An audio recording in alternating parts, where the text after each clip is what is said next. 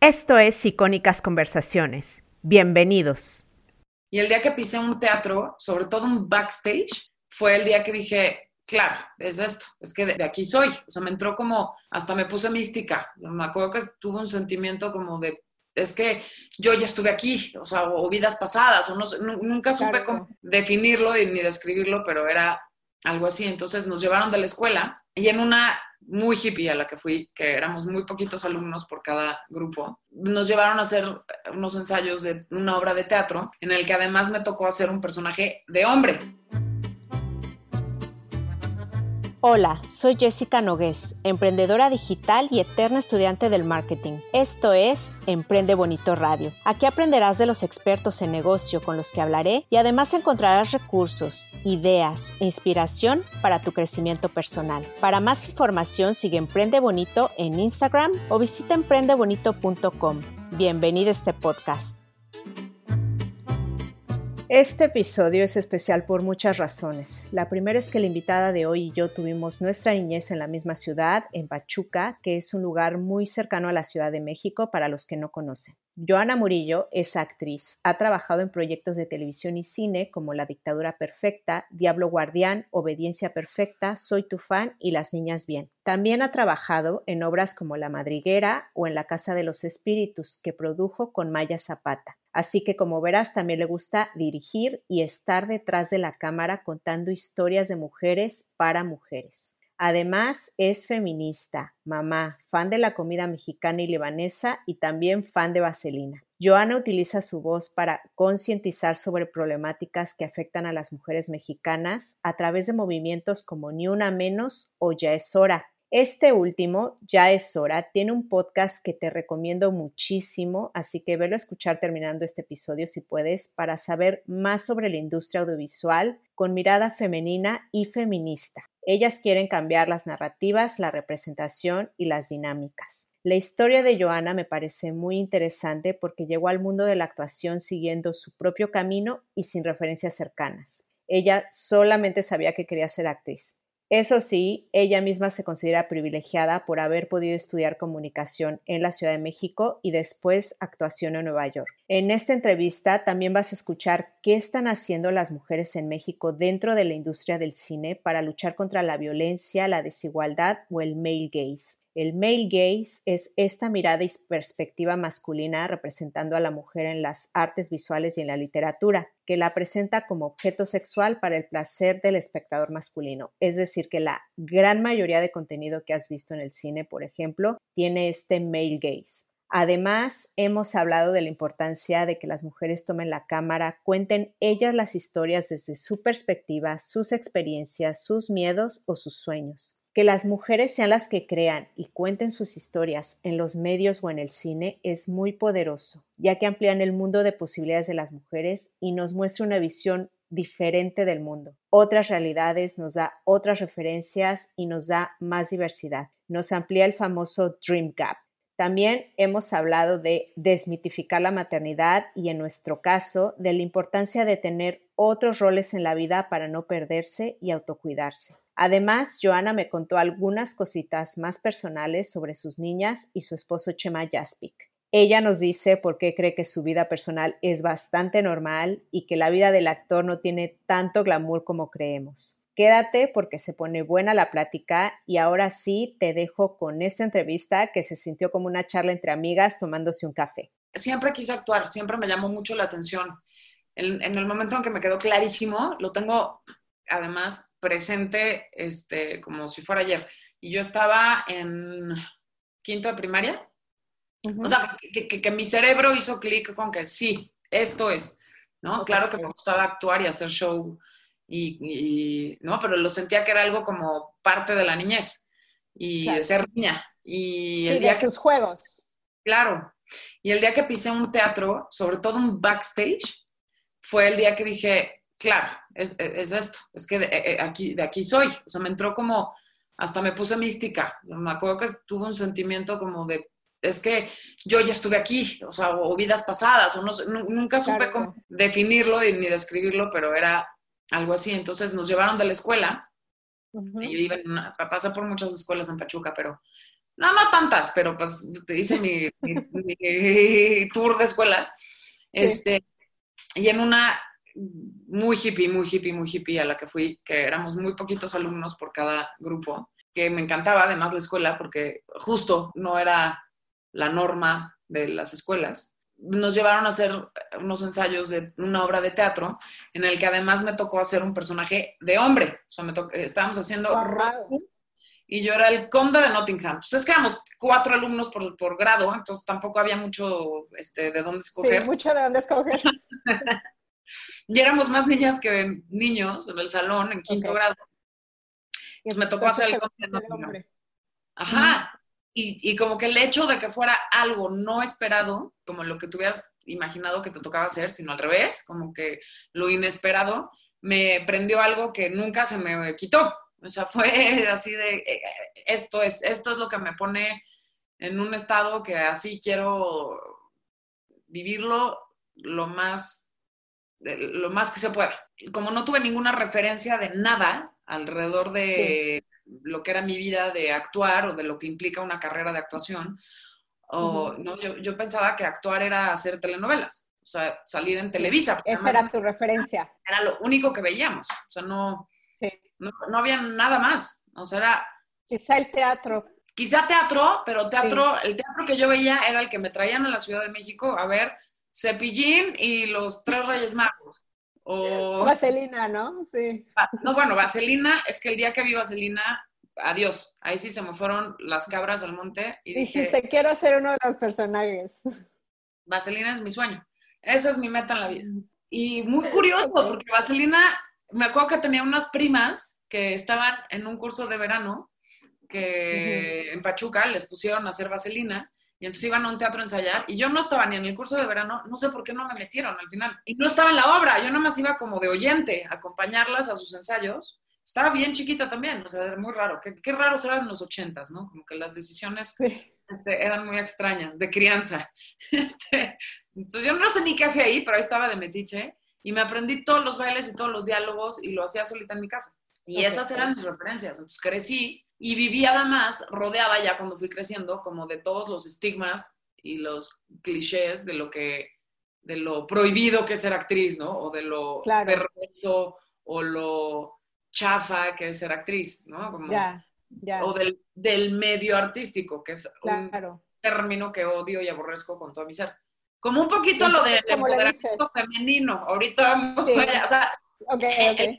es algo necesario, urgente y qué bueno que se hable y todo, pero tengo un poco de, no, no, no al nivel de lo del medio, pero, pero, el término de empoderamiento femenino creo que cuando está mal entendido, sí. provoca lo opuesto. Pues no me dejaba y yo lo dejé como algo inalcanzable, como ser patinadora de hielo artística, ¿se cuenta? Ya, sí, claro, así de quiero ser astronauta, sí, mija. No hay una pista de hielo en Pachuca, pues no, no, no, no, no sabía que había clases de actuación, no sabía que había que existía un CUT, no sabía que existía carreras de, de, teatro, o sea, no, no tenía idea. Claro. Y claro. yo lo que quería era largarme de Pachuca. Conforme fui creciendo. ¿A qué no te diste cuenta de eso? De que te querías ir de Sí, creo que siempre. Sí, porque... Ya, porque yo a los 13, a los 13 años dije, yo me tengo que ir. Mm. Yo me tengo que largar de aquí, qué feo, porque, o sea, creo que este pensar les duele a mí. Era curiosidad, ¿no? O sea, curiosidad de ver qué más hay. ¿Qué hay más allá de esto?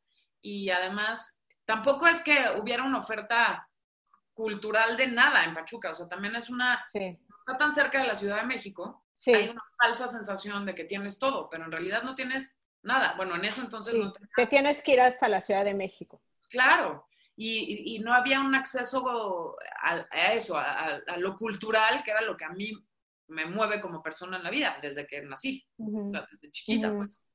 O sea, o, hay fútbol, o hay PRI, o hay alcohol, y párale de contar, porque, o sea, de verdad, no había, no sé si ahora, por eso no quiero hablar de ahora, pero esa fue mi experiencia. en su época, sí, en la época.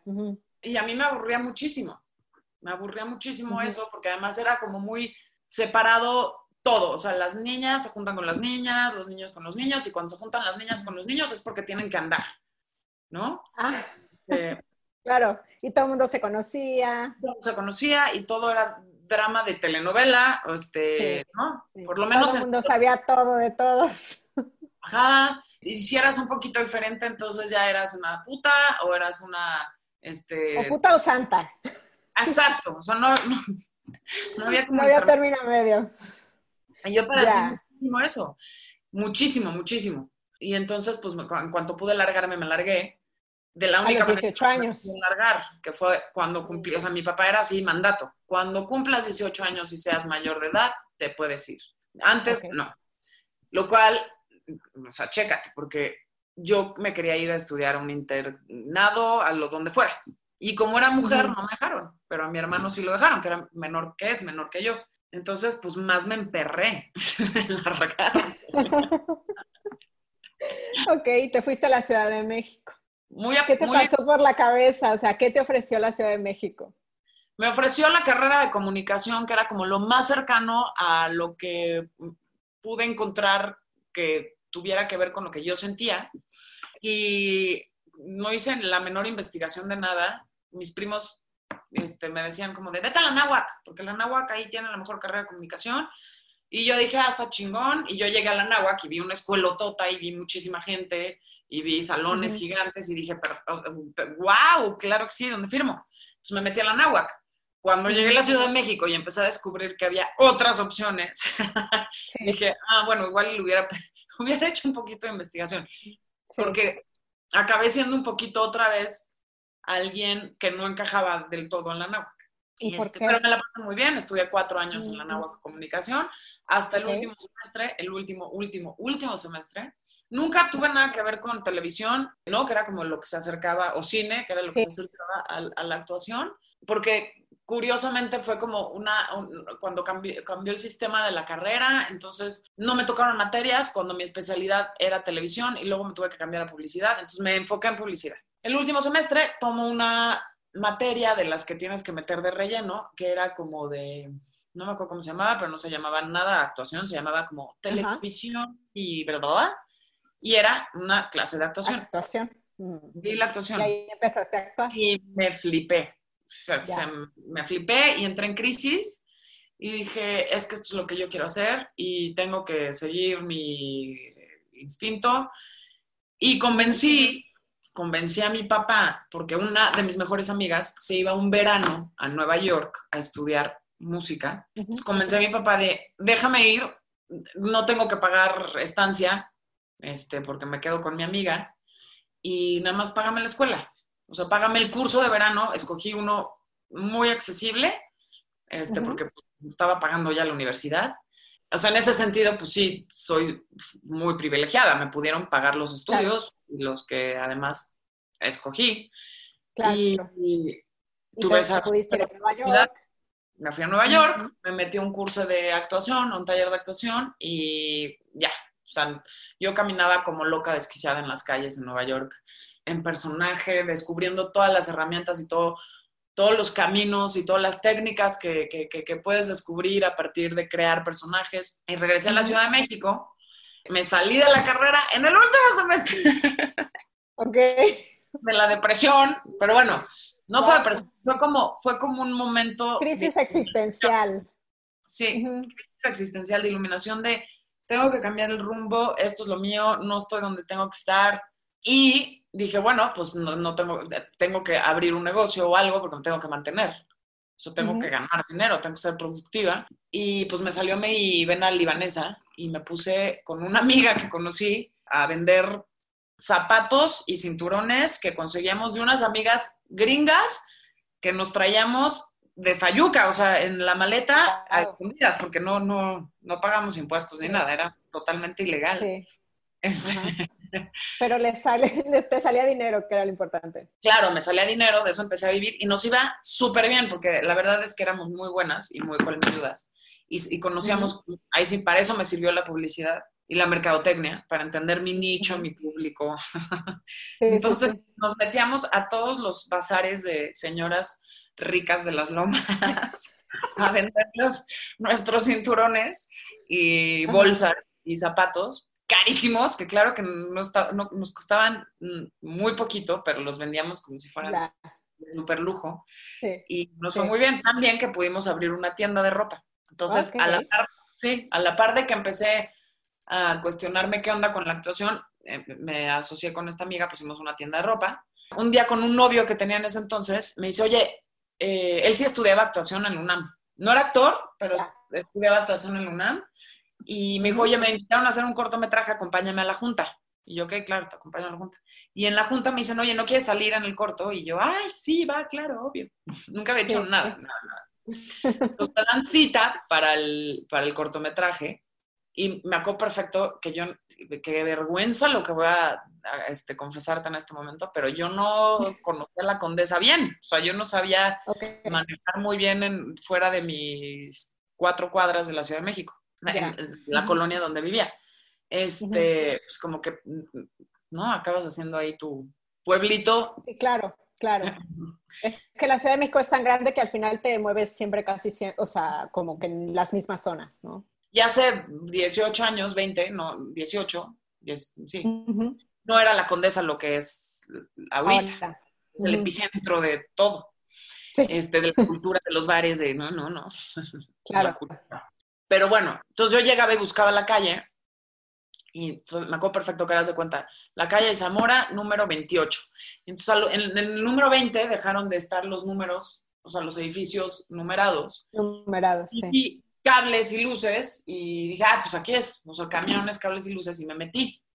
Entonces me metí y no conocía a nadie, y mi novio me estaba mandando mensajes que iba tarde, entonces yo así, bueno, pues aquí te espero. Entonces me llega alguien y me dice, oye, este, ¿qué? ¿A quién buscas? Ok, yo no, pues estoy esperando voy a salir, voy a salir aquí, este, pero pues me dijo, ah, entonces vente, vamos a maquillaje y me meten un camper de maquillaje. me preguntan, ¿qué personaje vas a hacer? Y yo, pues es que creo que no tiene nombre el personaje. O empiezan a hablar así de, a ver, al asistente de dirección que no sabe qué personaje es, no sé qué, nada, nada. llega el asistente de dirección y ahí empiezo a captar que no era el cortometraje, que estaba metida en otra producción. En otra, wow. Okay. Y así, qué pena, discúlpeme, soy una despistada, ya me voy, ¿no? Entonces me estoy yendo, agarrando mis chivas para irme y buscar la dirección correcta. Y me dice, no, a ver, que, que el director quiere tus datos. Y yo, me sonaba Gloria Trevi. Ya, sí. las voces de mis tías de Pachuca. En el medio. Andrade, ¿no? Abusadores, ¿no? Y yo, mi teléfono, por supuesto, claro. que le mis datos al director, ¿no? O sea, hay un instinto de supervivencia que sí, que sí sirve de algo. Claro. Total que llega mi novio en ese inter de la negociación y entonces le dice, no, sí, a ver, son Argos, pide, dales tus datos, sí, es una empresa, no sé ok. Y en las dos horas me hablan de Argos y me dicen, oye, si puedes venir a una cita porque te quieren hacer un casting para una telenovela. Y yo todavía mamona me acuerdo perfecto, yo no hago telenovelas. Este, que venía llegando de Nueva York sintiendo que iba a ser las europeas este, de cine francés ahora en la nueva ola de cine mexicano. O sea, no sé qué me imaginaba. ok, ¿y qué pasó? Y fui a la cita, acabé yendo y acabé entrando a una telenovela. Ok. Este, ¿Esto qué año, qué año fue? Ah, ¿Qué año habrá sido? ¿2003? Ok. ¿Puede ser? No o sea, tendrías como 21, 20, ¿no? Más o menos. Uh, o 23, échale. Sí. Ah, ok, ok. okay. y, entonces, entraste a la telenovela. Entró la telenovela, mi pareja, en esa, eh, mi primera escena es una escena de cama, imagínate yo llegar. Yo no sabía ni una hoja de llamado, no, no tenía idea de nada. Y yo hacía como que sí sabía, porque pues, ¿no? Era como, bueno, pues no los voy a engañar. o sea, soy una estafadora. no, no, ¿cómo que van a dar un personaje cuando no hice ni casting, no he estudiado más que un curso en... O sea, yo siempre me sentí sin credenciales. Ese fue un gran problema. Ya, ya. Y mi primera escena era en la cama con Luis Gerardo Méndez, que salía de... que salía, nada más y nada menos. Sí, Huicho salía en, en, silla de ruedas. Entonces yo toda la novela me la pasé jalándole la silla de ruedas a Luis, a Luis Gerardo, al personaje de Luis Gerardo. Y lo odié con todo mi corazón. O sea, fue, dije, no, si esto es actuar, yo no quiero actuar. Odio todo lo que tiene que ver con una telenovela. No actúas, o sea, no actúas porque no tienes tiempo. Porque todo es muy rápido, ¿no? Exacto. No hay, o sea, mil escena tras escena. y aquí no hay proceso. Y lo odié, lo odié y me salí. Y entonces dije, bueno, ya no soy actriz, voy a tomar clases de actuación, que es donde me siento feliz, para siempre. Y me metí a otra clase de para actuación. siempre. Para siempre. Y me metí a otra clase de actuación y el profesor estaba haciendo una obra de teatro y acabé, ahí, ahí empecé a hacer teatro y ya, ya, o sea, ya de ahí ya como que dije, no, claro, a ver. Ya te la creíste más. Y en el inter, en ese inter, en esa confusión, Ujú. eh, yo dije, pero a mí lo que a mí me fascina el cine, o sea, sí, hay- sí tengo una pasión de verdad por las películas y por el cine y acabé trabajando en una Ujú. productora de cine, que era como Ujú. la productora independiente de cine en ese entonces, que se llama Mantarraya, Ok.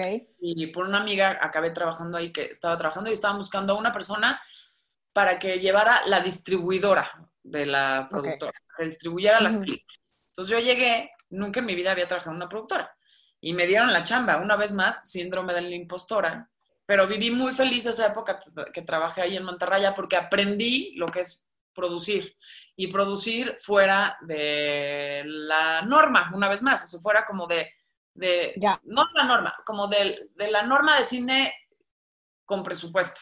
Este era cine independiente, Ok. muy fancy. ¿Tenías más libertad?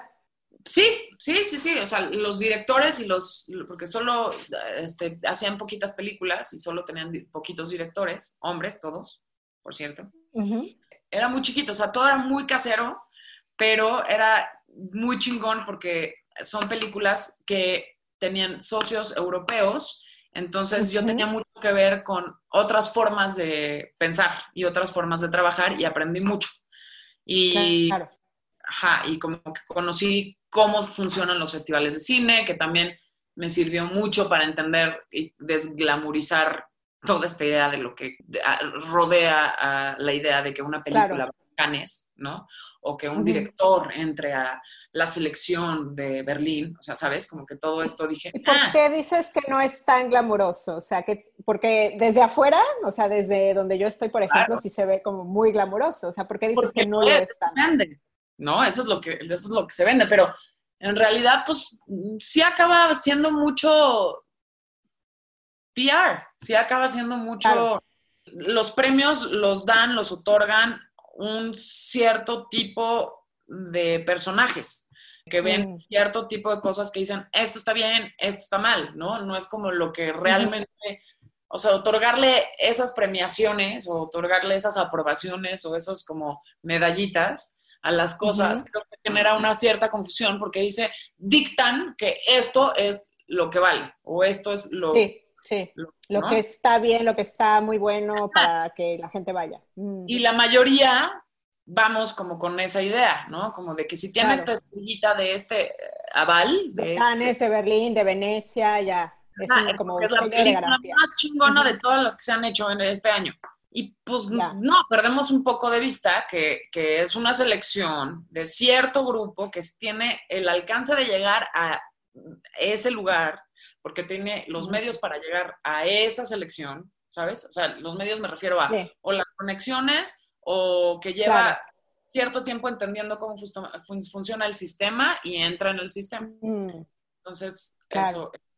Yo llegué a Cannes, por ejemplo, eh, trabajando de asistente de producción y de distribución y, me dio una depresión tremenda porque dije, esto es como, como yo, yo pensaba que Cannes era así, te digo, todo glamoroso, las alfombras rojas, claro que están, los hoteles, los actores, Sí, pero sí, sí, es sí. más bien como un tianguis de películas. Que los tianguis no sean glamorosos, ¿eh? pero, pero están- que yo los amo. Sí, o sea, que no es como lo que nos imaginamos desde fuera.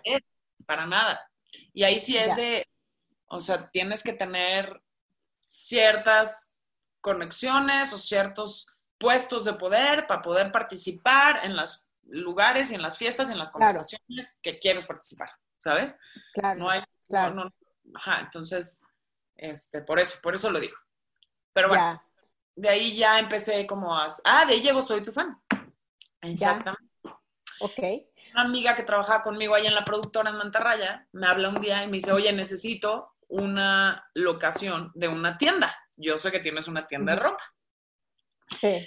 Este, yo, ¿para qué la quieres? Me dijo, porque vamos a hacer una serie. Y yo, ¿cómo que una serie? En México. No se hacían series en México. Sí, Ya. una serie con Canana, que la hace Dolores Fonsi y la hicieron en Argentina, pero la van a hacer en México. Y yo, ¿qué? Pero yo, pues, por, favor, yo quiero hacer casting para eso.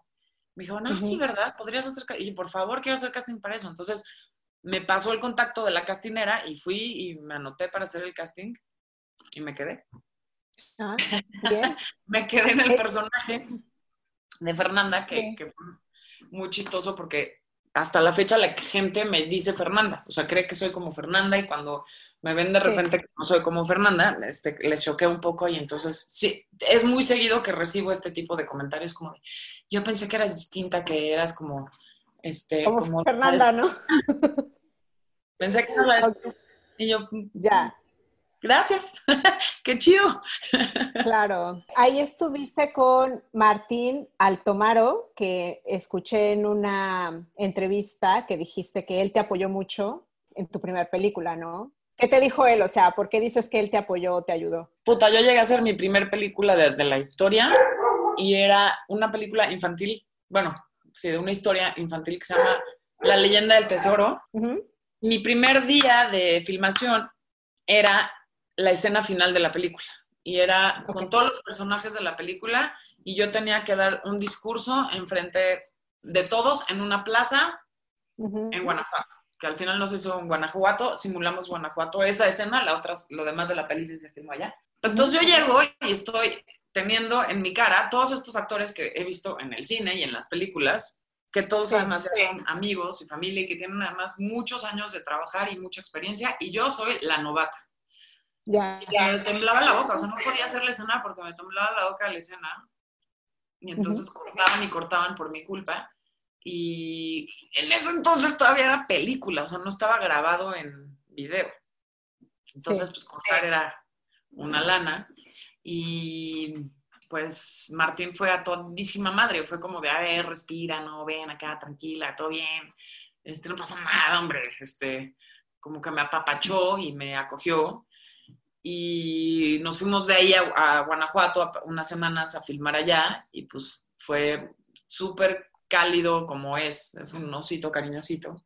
Y este, y ya luego me, tocó hacer con él Soy tu fan, que estaba Martín, estaba Juan Pablo Medina, el Chespi, y entonces yo llegué y dije, perfecto, este es como el club de, este es mi summer camp que nunca tuve, o sea, con mis cuates y mis amigas, este, actores y actrices, y la pasamos este, sensacional. Se volvieron inmediatamente mi familia, fue el lugar en donde encajé por primera vez al 100%, ¿sabes? claro, de aquí soy, esta banda, también creo que tiene que ver la edad, o sea, también mi adolescencia la arrastré hasta los 30. Y con esa edad también yo me empecé a sentir más segura de mis decisiones, de, los, de, lo, que estaba haciendo y, profesionalmente también empecé a tener, pues como por fin estos, estos em, premios y estos apapachos de... De, estoy haciendo cosas chingonas, ¿no? Sí, estoy haciendo algo chingón, estoy teniendo oportunidades chingonas y además me siento donde siempre he querido estar. O sea, este, este sentimiento por fin tuvo cabida en, en, un proyecto realizado. Claro. Y la pasamos fantástico en Soy tu fan. O sea, además imagínate la generación con, la que me tocó, o sea, con Maya Zapata, que es mi madre del alma ahora, este, con Ana Claudia, con Marcela Girado, con Juan Pablo Medina, con Martín Altomaro, con Osvaldo Benavides, con Flor Eduarda Gurrola, con Mariana Gaja. O sea, era como muy particular. Sí escogieron sí, claro como actores y actrices muy particulares de una generación muy particular. Entonces, pues aprendí un chingo, me divertí como nunca me había divertido y fue un madrazo. Entonces, pues mira. Claro. Y bueno, te voy a llevar hasta tu última película fue Las Niñas Bien, la última que hice. Las Niñas Bien, ¿qué hice? ¿De cine? Sí, creo que la última película Sí, de cine ¿te cae? Estoy, estoy dudando porque sí, fue la última película que hice. Ok, bueno, te quiero preguntar porque sé que es una película, de hecho la, la produjo una mujer y cuenta una historia de mujeres, ¿no? Y también dices que a las niñas, o a las niñas bien, que en realidad son mujeres, pero les dicen niñas bien, se les infantiliza. Y también te escuché decir que esta película fue como un dulce envenenado. O sea, ¿por qué dijiste esto? Ah, que era un dulce envenenado. No, que, esta película, decíamos nosotras, eh, las niñas bien, las de la película. Ah, ok.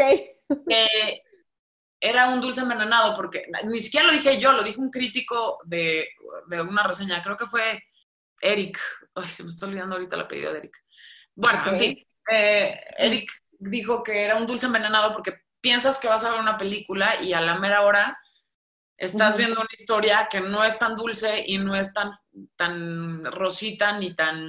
Claro, claro. o sea, eh, al, revés, empiezas a, ser parte de una historia muy angustiante y, y oscura y que revela cosas pues dolorositas, no, dolorositas, dolorosas. Y, dolorosas. de, de, cómo somos como sociedad, ¿no? Y de cómo oprimimos a los otros y cómo nos dejamos oprimir para tener lugares de poder. Sobre todo las mujeres, ¿no? Las mujeres, sí. Las mujeres que... en esta sistema de ciertas formas para poder sobrevivir y para poder tener lugares de poder. Claro, claro. ni en estos lugares de poder tenemos poder, que es lo, lo, lo Exactamente. O sea, ni ahí somos poderosas. No.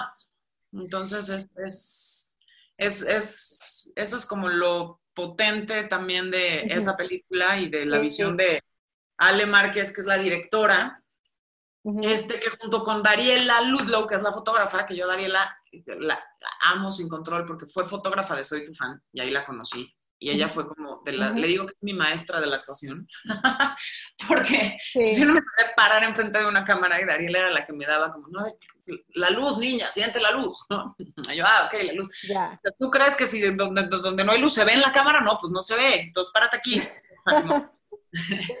la amo sin control. Y bueno, eh, Las Niñas Bien tenía como, es una película rara porque es, es una película por encargo.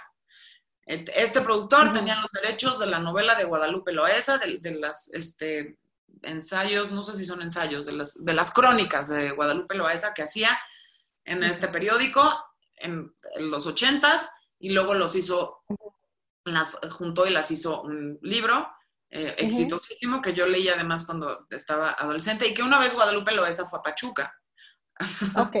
hacer la presentación de uno de sus libros. Y como era de los pocos eventos culturales que había, yo fui. ¿Fuiste? Y acabé chismeando como señora de las lomas con Guadalupe Loaiza con un cafecito. Este, yo muy, muy puberta, pero me, me, me, llamó mucho la atención el personaje de Guadalupe Loaiza. Y entonces compraron los derechos y querían hacer una comedia con esto se lo ah, Y ya le dice, sí, pero no podemos, o sea, no podemos ah, hacer una burla de las pobres niñas ricas, porque, pues, porque son personajes detestables, o sea, son viejas mamonas, eh, que racistas, clasistas, o sea, pero pues tampoco las puedo juzgar, o sea, tampoco podemos ponernos en una posición de juzgarlas. Claro, porque crecieron creyendo que eso es lo que había y eso era donde tenían que llegar y era como su papel, ¿no? O sea... Y esas sus formas de existir, o sea, de sobrevivir, a través de quién tiene la bolsa más chingona y quién tiene el vestido más acá. O sea, son, son formas de, de, sobrevivir y que además entran en todo este mundo perfecto de, de, del patriarcado, de decir, tú tienes esta posición de básicamente un adorno y claro. Una compañía que me... El trofeo, la esposa trofeo, ¿no? Que me tiene en mi casa, que acompaña de armonía. competencia de los niños bien, que también son personas que están luchando y operando dentro de este sistema de esta manera para poder tener estos lugares de poder y seguir manteniendo. Y ser parte de. Seguir, seguir siendo parte de y seguir teniendo voz de alguna manera o participar en este mundo de competencia que, capitalista, ¿no? Que vales a partir de lo que tienes. Entonces, pues, era, era una oportunidad increíble de hacer una reflexión acerca de esto, de hacer preguntas. Y decidieron no hacerlo comedia.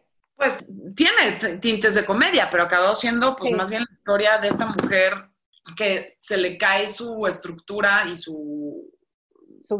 Diverso, y el mundo como ella cree que es. Mira, que, les digo mucho a, mis amigas, a, las chicas, de las niñas bien, que esta pandemia me ha recordado mucho, mucho como a, todo lo que tuvimos que eh, investigar y enfrentarnos y demás para, para hacer la película, porque todo esto de que se está acabando la vida como la conoces y te tienes que adaptar ahora a algo fuera de tus privilegios, ¿no? Este, pues, resuena mucho con estos tiempos. Y, y, acabó siendo, pues, sí, pues algo más dark. tiene momentos muy cómicos, pero creo que lo cómico tiene que ver con lo incómodo, con, ¿no? Con lo incómodo, con lo cruel que son y con lo cruel, la crueldad que tienen que sacar para que no haya estas amenazas que las rodean. Claro. Bueno, y ahorita hablando todavía de, mujeres en, este gremio, Yasnaya Elena Aguilar mencionaba que le parecía raro descubrir que en el audiovisual existe una noción muy fuerte de autoría, ¿no? Cuando el cine es trabajo que requiere mucho trabajo en equipo. ¿Cómo está haciendo la experiencia de crear en equipo? Porque te hago esta pregunta porque sé que estás trabajando en una serie que se llama La Liberación con Alejandra Márquez, con Ilse Salas, con Cassandra eh, Changuerotti y tú, que bueno, van, no solamente son actrices, son productoras. ¿Qué me puedes contar de este proyecto colectivo? Pues mira, yo desde que empecé a trabajar justo en el cine, y lo que no me gustó de, haber hecho una telenovela es que no tenía ninguna injerencia en la colectividad. Y que en el cine, a, diferencia de, pues sí, sí era, a pesar de que es un, eh, hay un, una escuela este, que, ha cambiado con los años, ¿eh? y que además a mí me tocó justo como una época muy chida porque se empezaron a, hacer formas distintas, pero de, de, una jerarquía muy marcada. El cine también es súper jerárquico súper jerárquico y por eso, eh, por eso ya es hora, que es esta, este, este movimiento ah, del que es el que decías eh, que, que, que, estamos tratando de cambiar la narrativa. No sé si cambiarla, pero por lo menos cuestionar las narrativas. Sí, sí. Empezar a hablar y a cuestionar. Y que haya paridad de género en la industria, porque eh, no la hay, y que exista cero violencia dentro de las filmaciones, porque es tremendamente violento el, el, los ambientes no digo que más en el cine que cualquier otra eh, o, profesión, pero, pero hay ciertas condiciones dentro de estas jerarquías que se prestan más a que eh, exista pues, más acoso y hostigamiento. Este, entonces, pues, como para educarnos en, esos temas y entender qué es lo que estamos haciendo y, frenarlo. Pero bueno, hablando de la colectividad, yo empecé a entender que lo colectivo era lo que me gustaba, porque uno, eh, pues tu barrio te respalda. o sea, cuando la riegas, cuando la riegas, pues siempre caes más en blandito cuando tienes una compañía, un equipo, cuando estás tomada de las manos de, otras personas. Es la oportunidad más importante para aprender. Para mí, que yo te digo que siempre tuve esta sensación de, falta de credenciales, porque no estudié una carrera formal de actuación o de, o de producción de cine o lo que sea como que el respaldo de, una comunidad o de, un grupo es importantísimo. Y dos, porque es mi manera de aprender. O sea, yo aprendo a través de lo que veo, o sea, de, referencias. Entonces, esa es mi escuela, la colectividad. Claro. Y, cuando empecé a, querer hacer teatro, que es también un, algo muy difícil, una comunidad muy, muy chiquita, no sé si chiquita, es chiquita. Es una comunidad chiquita y cerrada. Me costó trabajo que, pues yo no conocía a nadie que hiciera teatro, o sea, que, que, que sí, que fuera parte de la comunidad teatral. Entonces, pues yo tenía que ir a, eh, no, no, sabía ni, no, no hay como castineras para hacer castings, para hacer obras de teatro. Entonces... Ah, ya, ok.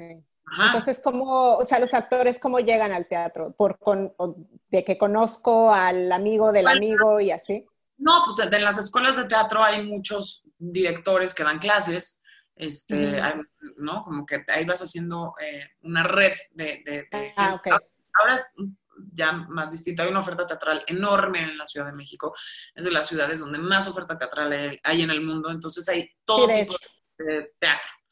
Eh, pero el teatro que yo quería hacer, pues sí era de una comunidad muy cerrada. Entonces dije, pues lo va a tener que hacer yo. Si no me invitan, la voy a tener que hacer yo mi fiesta. Entonces, con Maya, un proyecto con Maya, sí, con Maya Zapata.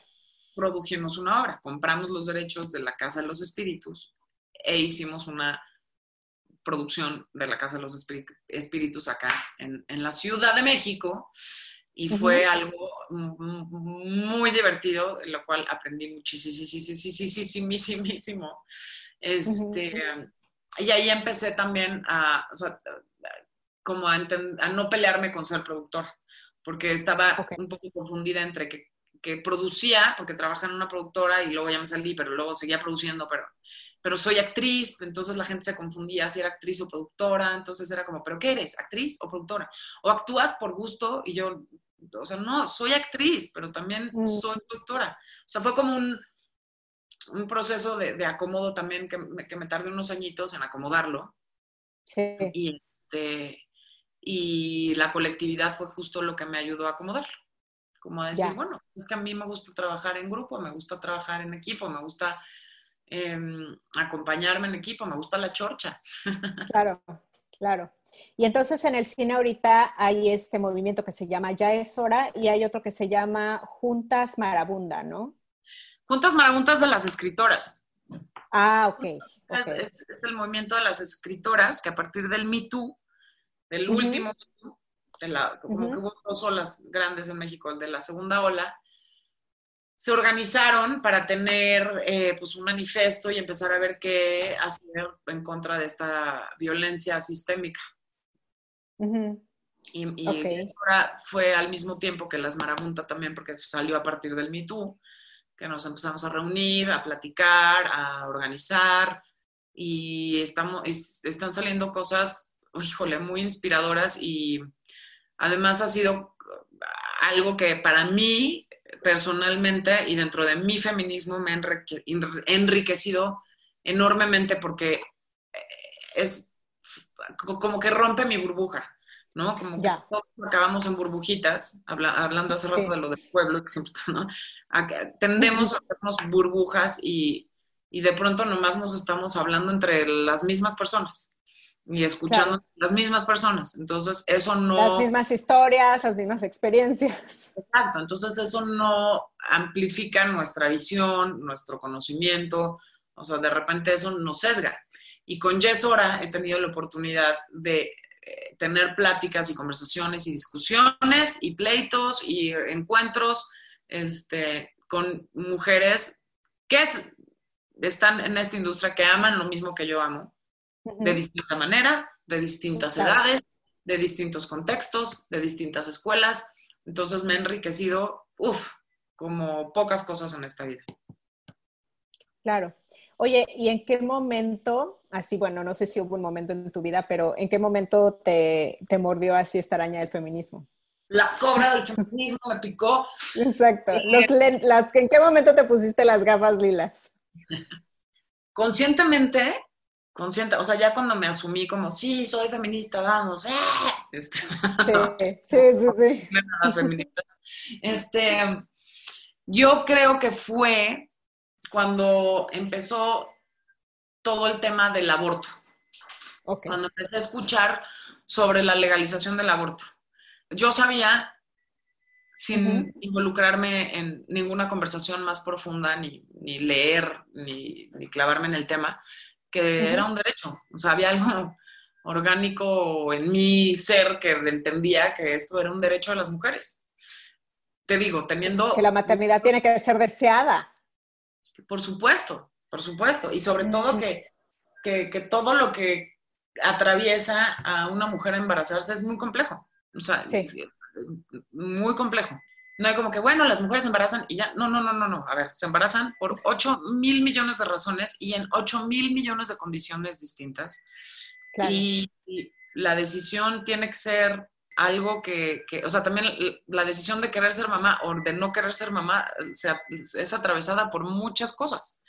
Claro. Entonces, es algo muy individual, es algo muy tuyo y que tienes el derecho de decidir si sí o si no, que nadie tiene por qué decirte qué tienes que hacer con el resto de tu vida, porque, porque es una que sí Y con el resto de la existencia de otra persona, además, ¿no? Exactamente, de mm. tu vida y la de otro ser, y que además está recayendo la responsabilidad absoluta de esa, de esa persona en ti, porque tampoco hay como una seguridad social que te va a ayudar, por lo menos en México, en Latinoamérica. No, no. no. Hay una, una responsabilidad colectiva de ayudarte a, criar, que además yo también soy de la edad que la crianza es colectiva. Sí. Hay una seguridad del Estado para apoyarte a, ejercer tu maternidad libremente. No. Ni, ni en cuestiones, además de, de, poderte, o sea, ¿qué, ¿qué, onda con la maternidad y, y, y el trabajo y la, profes, y la profesión en las mujeres? Es algo claro. complejo. O, bueno, ya no nos vayamos al otro extremo, la maternidad y la infancia. O sea, México es el primer país en el mundo de eh, embarazos infantiles. Sí. A mí eso me parece un crimen. Sí. Entonces, creo que con esa conversación fue la primera vez que me di cuenta que sí, que me tenía que asumir como feminista y que, y que, que sí soy feminista. O sea, entendí que era ser feminista. Feminista. Claro. Ya había algo desde siempre en mí que sabía que, que pues no, que no me parecían justas muchas cosas y que siempre fui, sí, siempre fui la que repelaba de todo, ¿no? De, pero ¿por, qué? Te digo, o sea, ¿por, qué, mi hermano sí se puede ir a estudiar y yo no? Pues porque es hombre. Ah, chinga, y claro. ¿cuál, ¿por qué hay diferencia? O sea, ¿por qué los hombres tienen privilegios que yo no puedo tener? Y a mí no me eran suficientes las respuestas que me daban. O sea, como de porque son más fuertes y porque yo decía, pero claro que no. O sea, yo defiendo a mi hermano de que se lo de que lo golpean en, los gandallas que lo bulean en la escuela. ¿Sabes? Como que había cosas que no, no me eran suficientes. Nunca, nunca me han sido suficientes a la fecha. Entonces, el feminismo, por supuesto, que me ha abierto como esa posibilidad de encontrar a partir de otras mujeres, de otros pensares, de otros sentires, de otros este, libros, de otros estudios, de otras corrientes que pues todo esto que siento que, me obligan a hacer y que no estoy de acuerdo, este, pues sí, viene de, cosas impuestas de miles de años atrás, de creencias, de sistemas. y por ejemplo, eh, ¿cómo le estás haciendo ahora con, con tu hija? O sea, ¿cómo le estás creando el feminismo? Eh, mira qué chistoso. El otro día me estaba jalando el control de la tele y le digo, Martina, no puedes usar el control. ¿Por qué no? Y yo, pues, ¿por qué no? Porque el control no es para los niños. Me dice, ¿y para las niñas? Y dije, claro, por supuesto. Ya, sí, sí, sí, ya tiene este discurso de niños, pero también niñas. Las niñas. Entonces, o sea, me dio risa, me dio pena conmigo, porque claro, soy alguien que está tratando de ser congruente con esta bandera, pero también ya me relajé un poco y sé que voy a equivocarme en mi feminismo muchísimas veces y que es algo que... No, es que va a ser imperfecto. No, y que además es una educación constante a mí misma. Entonces, sí, sí, sí. Eso es lo que trato de, de, de, pasarle a, mi hija y a mi hijastra, ¿no? Que, que, que pues tienes las mismas, o sea, que, te mereces, que, por derecho, que, eh, las oportunidades de esta vida son iguales para todos, que sistémicamente no las tenemos, pero que deberíamos de tenerlas todos, que todos somos exactamente iguales. O sea, no, porque no somos iguales, pero, pero en términos de... Bueno, pero que tendríamos que tener las mismas oportunidades, digamos. De querer ser quien eres, de querer hacer lo que quieres, o sea, sí, Em, y mira, ya me está haciendo bolas nomás de lo nerviosa que me pongo en pensar en cómo le estoy pasando el feminismo a, a, y a Leonor, pero creo que también el ejemplo de mis acciones explica mejor que mis discursos. Sí, sí, eso es verdad. El ejemplo es muy pesado. Sí, que, que vean pues, a una mamá realizada, que, que, que, no, que su vida no la define un rol de mamá, sino muchas otras cosas que tiene una pareja que está a la par en los cuidados y en la crianza, y que están buscando los dos esta individualidad y esta realización personal, este, claro. parejo. Em, claro, que son un equipo. Exacto, y que también estamos constantemente viendo cómo todo nuestro entorno cambia y, y, cómo nos enfrentamos a eso. Creo que habla, es, mi manera de, de enseñarle mi feminismo. Oye, y bueno, ahorita me gustaría, e, esta pregunta de verdad, eh, ahorita se me ocurrió, pero es que tengo curiosidad con respecto al yugo de la belleza cuando eres actriz. ¿Qué me podrías contar de esto? ¿Cómo, cómo lo viven las actrices? O sea, si hay esta eh, posición súper fuerte de, de, ser bella, agradar. Y lo tenemos como actrices y como público y como personas.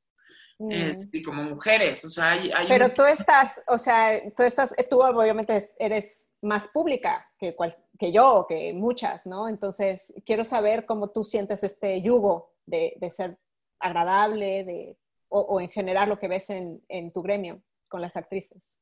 Pues sí, sí es una imposición y sí es una como competencia que, que nos pone a competir por un premio inalcanzable o sea, que nunca vamos a lograr, nunca vamos a poder alcanzar ese canon que está impuesto desde hace tantísimos años y que, que, la mayoría de, dentro de, los contenidos audiovisuales viene desde un canon impuesto por Hollywood hace miles de años. Bueno, no miles, hace decenas, muchos años.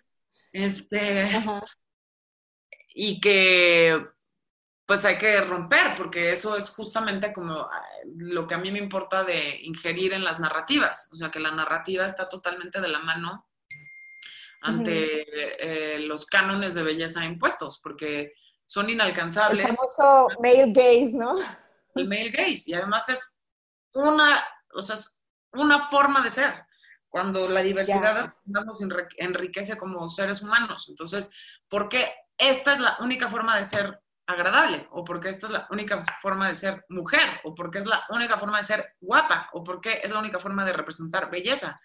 O sea, a mí la belleza creo que se puede representar de millones de maneras, y entre más formas distintas encontremos de belleza, más belleza me parece.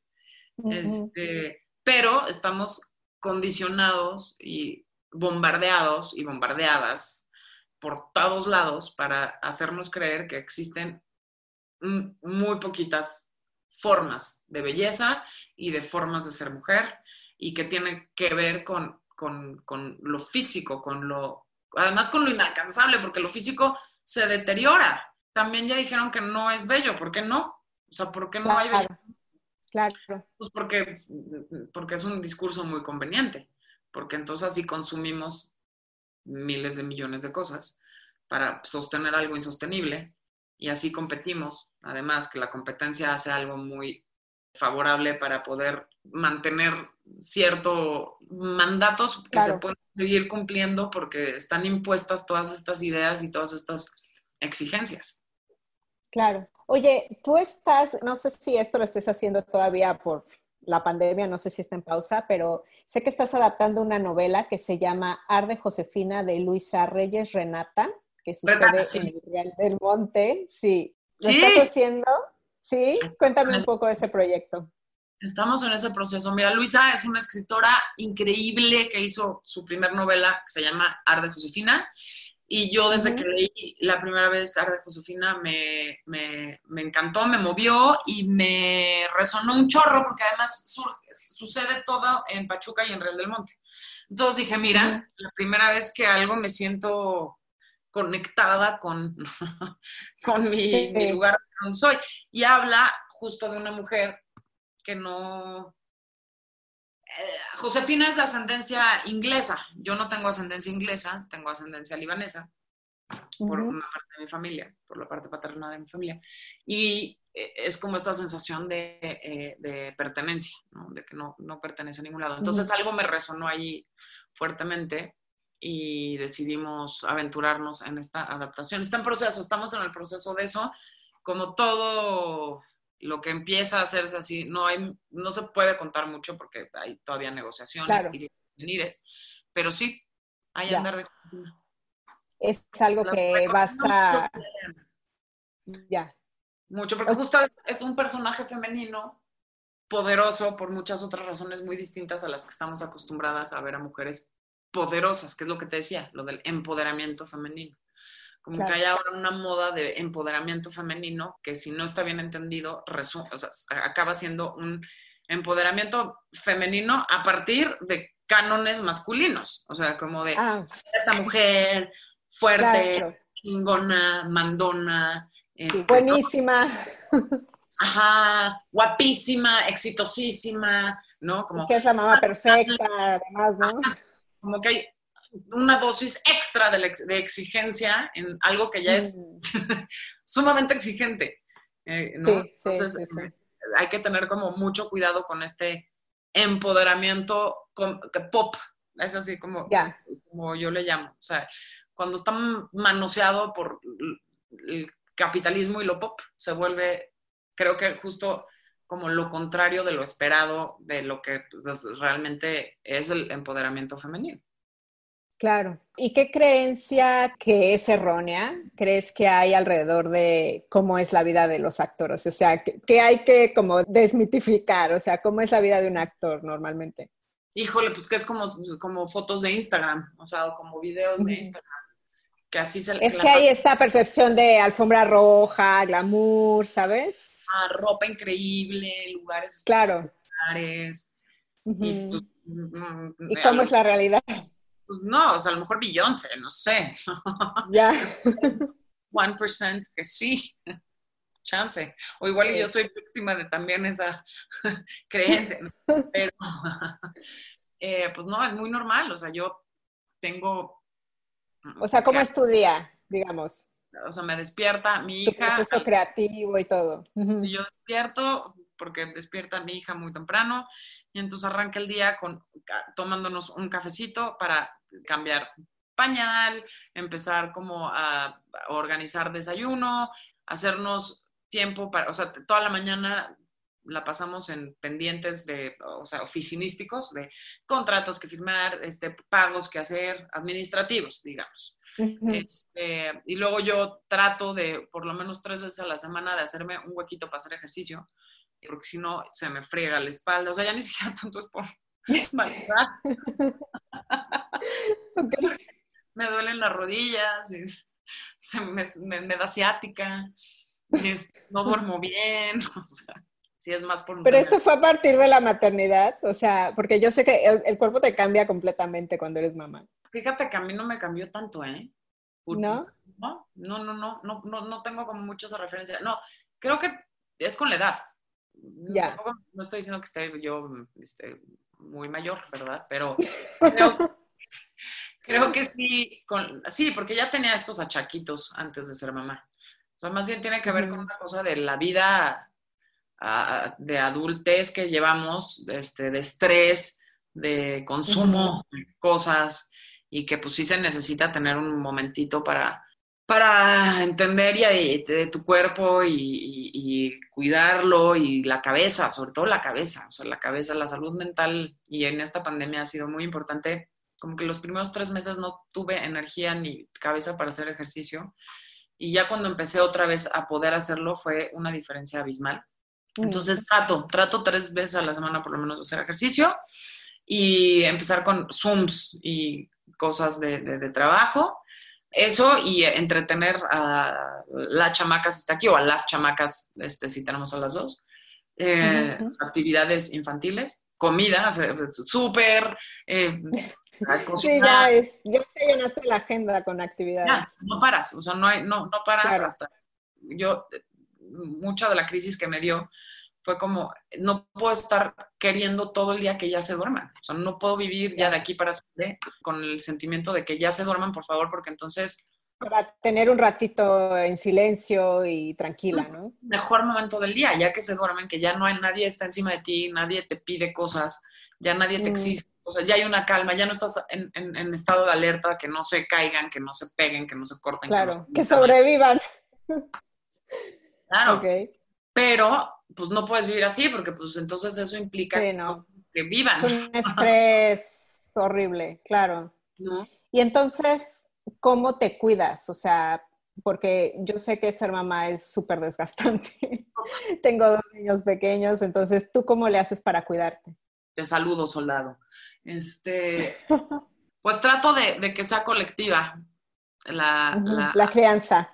La crianza. O sea, trato de poder tener momentos para mí, aunque sea eso, un ratito para hacer ejercicio o para leer alguna lectura que tenía pendiente, o sea, como para tener mi cerebro fuera de la misma dinámica que conlleva ser mamá. O sea, necesito, ya lo tengo alimento para mi cerebro que no tenga nada que ver con maternidad. Con ser mamá.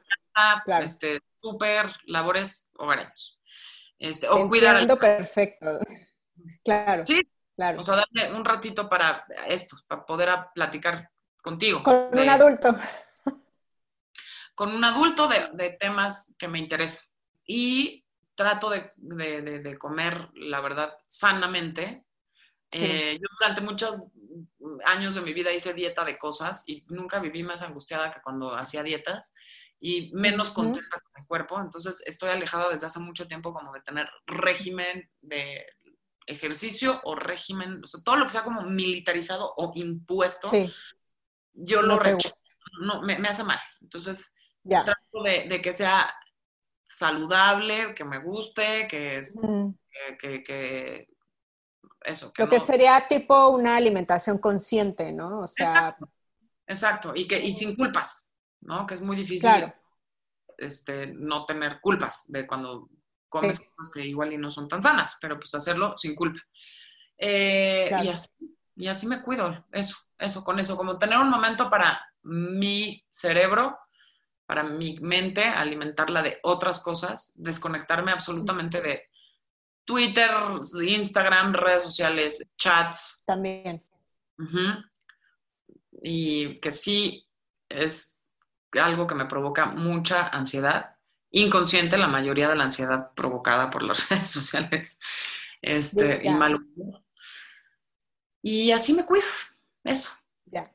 Y yo no sé si has llegado a este punto, porque yo, yo sé que cada uno ha vivido la pandemia como mejor puede y, es la primera vez que vivimos esto a nivel mundial, entonces como que no hay una forma correcta de reaccionar, pero tú has aprendido algo, o sea, ahorita ya sientes como que estás en esta etapa de, he aprendido esto a partir de esta crisis global o todavía no llegas a ese punto?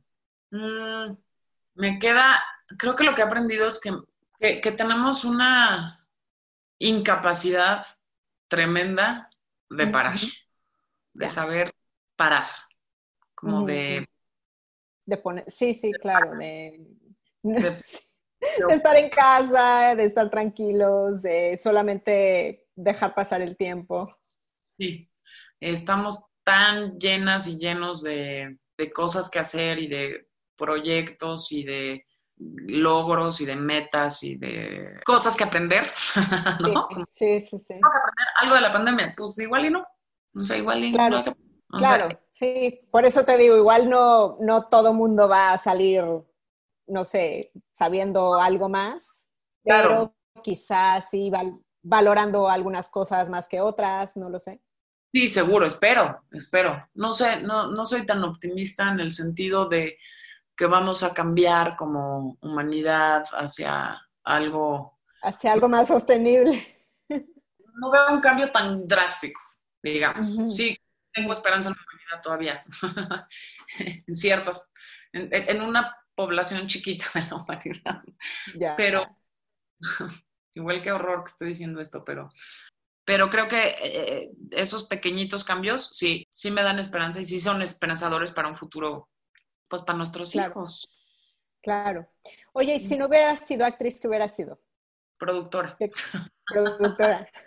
hubiera sido productora. O sea, tú hubieras metido sí o sí a este, a lo que estás haciendo más o menos ahora. Sí, definitivamente. Algo, sí, sí, sí, sí. Me encanta. Ya para ir cerrando, me gustaría que me dijeras, porque leí en una entrevista que el mensaje que le darías a las mujeres para entrar en una carrera actoral es que no hay una fórmula. ¿Por qué dices esto? Porque te digo que durante muchos años padecí del síndrome de la impostora. ¿Ya te la creíste o no? Todavía dudo, ¿eh? Todavía tengo mis momentos. Sí, sí, sí, sí. Pero también creo que es un rasgo muy femenino, no, por, no de naturaleza, sino como de... Sí, de, por, por cómo es, hemos sido socializadas, ¿no? Sí. Entonces, eh, creo que hay eh, muchas reglas de cómo tienes que ser para ser lo que quieres ser, no nada más como actriz, como lo que sea. Y no es cierto. O sea, tú puedes hacer lo que quieras hacer, obviamente con perseverancia y, con eh, dedicación y con compromiso y con respeto hacia ti y hacia los otros. Claro. Pero creo que hay muchas formas de hacer las cosas. De llegar a tener una carrera actoral, dices que hay como muchas, muchos caminos diferentes, ¿no? Creo que dentro de mucho de lo que se abusa es de decir, es que tienes que hacer esto para lograr esto. Y hay muchos abusos en, esa, en ese discurso. Es, como una ventaja sobre alguien para hacerle creer que tiene que cumplir cosas para obtener lo que necesita o lo que quiere o lo que se le antoja. Entonces, pues no hay que creernos eso, o sea, hay que cuestionarnos todo el tiempo si este, lo que me están diciendo que tengo que hacer. O sea, por ejemplo, es una estupidez de, ejemplo, pero no, no tanto al final. Tienes que tener muchísimos followers para que te contraten en producciones. ¿No? Para tener muchísimos followers tienes que subir contenido todo el día. Todo el tiempo, sí. ventilar tu vida privada, ¿no? Todo el tiempo también. A lo mejor inventas cosas, este, ¿no? De material y de contenido para mostrar, pero yo no, yo no, no, no, se me ocurre, no me, angustio, este, no soy buena, o sea, no es algo que me guste, no, no lo disfruto, no lo tengo presente. Pero tú realmente crees que, por ejemplo, en este, en este ejemplo que pusiste, o sea, ¿realmente las productoras se fijan en cuántos followers tiene un actor? hay, muchas que sí, pero ah, hay como una cosa de hacerlo un absoluto. Es que si tienes muchos followers te van a contratar para hacer película. Chance sí, pero ¿qué película? Claro. ¿Quién para eso? Claro, claro. Ahí es donde te, donde te digo, hay que cuestionarse. ¿Quieres hacer películas donde el valor de la película recaiga sobre el número de followers que tienes o en, la capacidad actoral que tienes? Entonces, eso es lo que digo, que, hay que, que, que, no te tienen que imponer absolutamente nada. Si quieres actuar, vas a actuar. Si quieres ser famosa, sé famosa. Ese es otro camino, o sea, no, esa es otra cosa. Pero sí, o sea, esa es como una trampa que veo que caemos mucho, como de tienes que subir más material a las redes sociales para ser más popular, para que te den más cosas, para que te den más... Y sí se fijan mucho en eso. Yo no estoy diciendo que no, por supuesto que, ya es un, un algo en el que se fijan, pero al final, pues no quieres hacer esas cosas. O sea, ya. tu capacidad actoral no depende de eso, pues. Depende de otras cosas. De, de, cuánto, de cuántas historias subes a Instagram no depende. Ya, ok. Oye, tu placer culpable. Ver historias de Instagram. o sea que Instagram es como tu red social favorita ahorita. Pues no sé si favorita, pero me da mucho. O sea, eh, sí, o sea, es mi placer. Echarme a ver gente haciendo cosas en Instagram así que digo, ¡wow! órale, este, qué valientes, qué atrevidos, qué, qué, creativos, qué, ¿no? Como que eso, eso es mi, mi junk food. Claro. Realmente meterme a, este, por el momento, ¿eh? pero tengo otros placeres culposos. Déjame pensar en algún otro más. Música, comida, alguna serie. Serie, seguro. Lo que pasa es que ya tengo poquita tolerancia para las series y para las películas, fíjate, eso me ha pasado con, O sea, si no te engancha ya no las ves, ¿o cómo? No, y con los libros también. Creo que es muy valioso el tiempo como para estar viendo algo que no te está gustando. Ya, estoy de acuerdo. Más cuando eres mamá, o sea, como que tu tiempo es así limitado y ya lo valoras mucho más. Claro. Y ya como última pregunta, ya que tú estás, eres actriz y estás en, en este en este gremio, me gustaría que nos recomendaras a las mujeres que escuchan el podcast, porque la mayoría son mujeres, alguna película, alguna serie que tengamos que ver. Pues mira, mi Mexicana, si quieres, lo que tú quieras. Mi serie favorita, de lo último que he visto, es My Brilliant de HBO, está en HBO, hay dos temporadas. Ya sé que llegó tarde, pero Olive Kitteridge también HBO y me encantó. Esa está es miniserie, se acaba rápido. Y eh, I May Destroy You está en HBO también. Ahora. Okay. Em, mexicana? ¿Alguna peli, alguna serie? Peli, ah, pues vean polvo para hacer promoción familiar. Este, les recomiendo mucho que vean polvo, ya está creo que en Prime, sí está en Amazon Prime, está en YouTube, está en iTunes, está, es una historia de un pueblito muy pintoresco que es real, además el pueblito existe, y es, es, es, una muy linda película, la verdad, a mí me gusta mucho, no la recomendaría aunque fuera de mi marido, eh, si no me gustara, y sí, sí me gusta esa película. Vean, vean Las Niñas Bien, por favor, si no la han visto. Yo soy muy fan de esa película. sí, es buena, estoy de acuerdo. Y Oye, además... ¿tuviste Narcos? Porque ahí sale Chema. O sea, ¿la, ah. ¿la recomendaste? ¿Te gustó? Sí me gustó Narcos, fíjate. Sí, me, yo veía Narcos antes de que saliera Chema. Muy temprano salió él. Es de los primeros que él sale antes de que salga Narcos México. Su personaje sale en los primeros narcos. Y sí, ah, sí, ah, caray. ese es mi placer culposo. Oye, ¿y el personaje, tu personaje favorito de Narcos es, es tu, es, Chema o es otro? Mm, sí, sí es él. Ahí sí, ahí sí voy a tener que aceptar mi sesgo. Sí, sí. sí, porque sí, pues es que hemos vivido narcos muchos años en nuestras vidas. Entonces, este. Claro. Pues sí, y antes además se hacía en Colombia, entonces eh, estábamos entre Colombia y México y que te venía y acá, o sea, como que sí ha girado un poco nuestra vida alrededor de este, producción narcos, entonces sí le tengo un cariño especial. Ah, pues me encanta. Pues ahí está. Muchísimas gracias, Joana, por la entrevista. A ti, qué rica plática. Escuchen el podcast, por favor. Yo me voy a poner. Ahora escucho muchos podcasts, más que ver series. Sí me ha dado es por escuchar podcasts y hay unas ¿Y qué escuchas?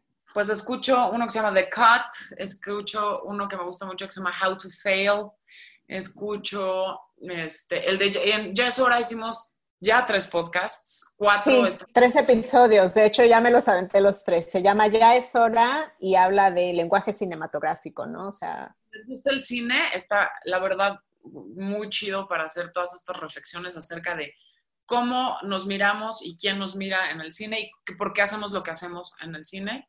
Termina la primera temporada ya con el cuarto episodio que estamos a punto de, estrenar y estamos arrancando la segunda temporada próximamente. Entonces eso, escucho ahora, ah, ya no me voy a acordar ahorita el nombre, pero hay, uno, hay como unos historias actuadas, narradas de podcasts que ahora me están fascinando.